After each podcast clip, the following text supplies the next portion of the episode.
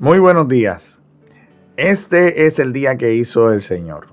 Un día para que te goces y para que te alegres en Él.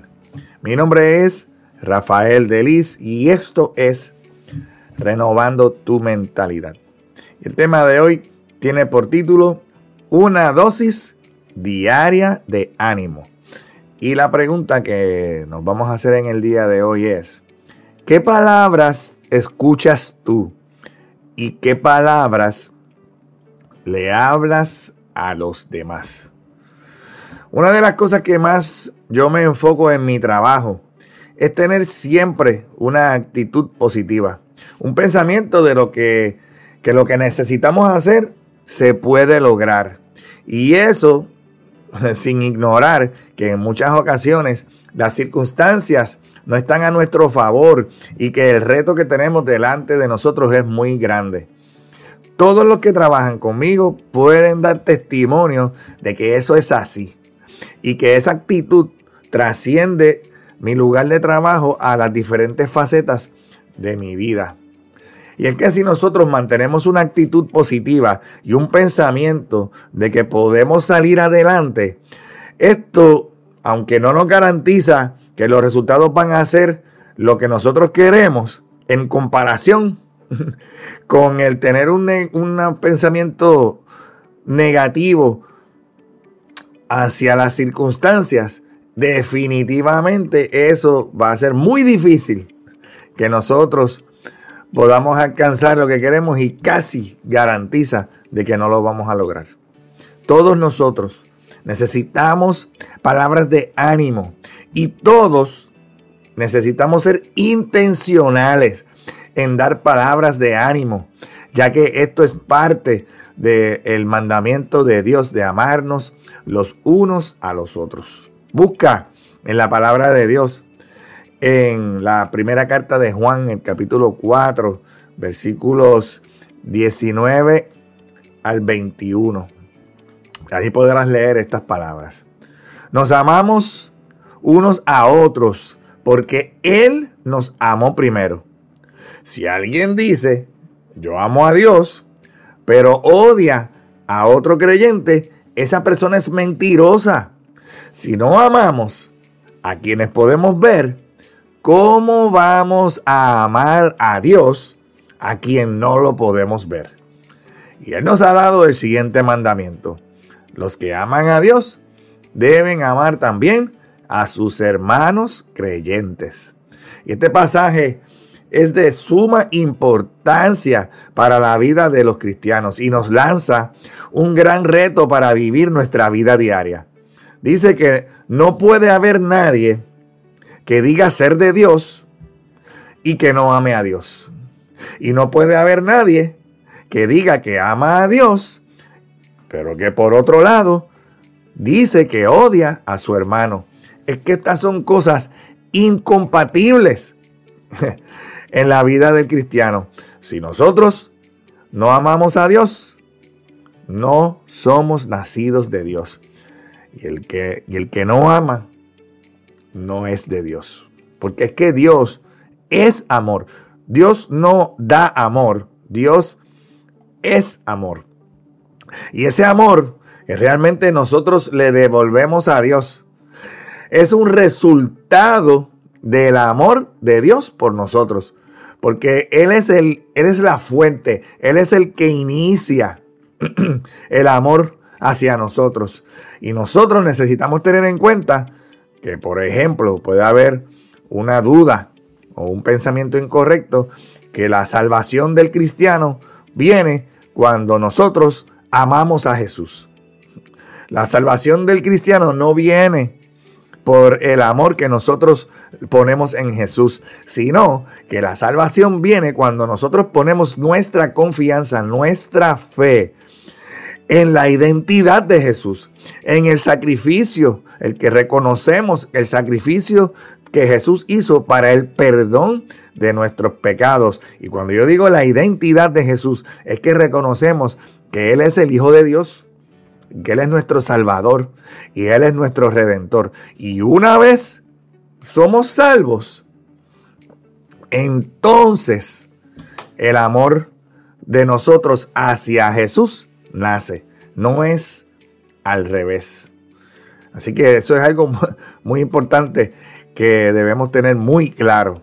¿Y qué palabra de, aliento mayor que esta? ¿Verdad? Cuando estamos hablando de dar palabras de aliento a los demás, ¿qué palabra mayor de aliento que tú dejarle saber y que tú sepas y que tú le dejes saber a alguien que a pesar de ti, a pesar de tus errores, de a pesar de tus faltas, de tus equivocaciones, de tus pecados, Dios te amó primero. Y Dios, hmm, que te quede claro, ha abierto una puerta para ti que nadie puede cerrar. Y esa puerta es Jesucristo. Y por esa puerta todos podemos entrar. Y entonces ya con ese amor dentro de nosotros podemos amar libremente, no tan solo a Dios, sino que amamos a los demás. Y el nosotros amar a los demás conlleva hablar las palabras correctas, a darle palabras de aliento a los demás. El darle palabras de aliento a los demás es un reflejo del amor de Dios en ti. Porque es que estamos, eh, de la misma manera que hemos recibido el amor de Dios, se lo damos a otros. Y al apreciar el amor de Dios en nosotros, ahora no podemos hacer otra cosa más que compartir ese amor con los demás a través de nuestras palabras y también de nuestras acciones. Y esas palabras de aliento van a fortalecer nuestras relaciones. Las palabras, cuando expresamos eh, aprecio, cuando eh, expresamos amor, reconocimiento y ánimo hacia los demás, nosotros estamos creando unos lazos extremadamente fuertes. Y podemos entonces fomentar un gran sentido de colaboración, un gran sentido de comunidad, un gran sentido de apoyo mutuo. Te exhorto a que pienses en las oportunidades que se presentan ante ti todos los días para hacer esto. ¿Qué tal cuando vemos que alguien hace lo correcto en el trabajo? O alguien te hace un, acto de amabilidad en la calle. ¿O qué tal ¿Qué pasa cuando algún familiar o alguna persona cercana a ti está pasando por algún momento difícil? ¿Qué les dices? ¿Qué palabras de aliento, qué palabras de aprecio les das? Y es que el dar palabras correctas, el dar palabras de aliento, hace un impacto positivo en el bienestar emocional de las personas. Las palabras positivas tienen el poder de afectar positivamente las emociones, no tan solo del que las dice, sino del que las recibe. Y esto es algo tan simple. Es un gesto tan simple que, aunque sea simple, tiene un efecto extraordinario en el ánimo, cuando alguien recibe consuelo en momentos difíciles, cuando alguien recibe una palabra de aliento cuando hace algo correcto. Y entonces estas palabras correctas pueden fomentar el deseo de las, en las personas de levantarse en medio de las circunstancias difíciles. Y es que tú puedes elegir dejar impresiones positivas en la gente si, te puedes poner más allá de tus propias circunstancias, podrás encontrar un espacio para dejar impresiones positivas en la gente y así cumplir este mandamiento que Dios nos da aquí en esta primera de Juan, en ese capítulo 5, versículos 19 al 21, donde Dios nos recuerda a través de Juan el mandamiento de que debemos amar a nuestro prójimo. Y hacemos esto dando palabras de aliento. Es una práctica de ese mandato, ya que para poder dar esas palabras correctas vas a tener que demostrar el amor que tienes por esos que te rodean. Todo el mundo necesita palabras de aliento. Y no solamente en los momentos tristes. Y tú también las necesitas. Por eso es que el dar palabras de aliento no tan solo es bueno para el que las recibe, sino para el que las da. Así tú podrás cosechar buenos eh, beneficios emocionales para ti mismo, porque el acto de ser positivo y de ser alentador contribuye a que tú también recibas ese aliento en tu ser interior, porque es que estás demostrando el amor de Dios y el amor de Dios en tu vida es más poderoso que cualquier cosa negativa a tu alrededor.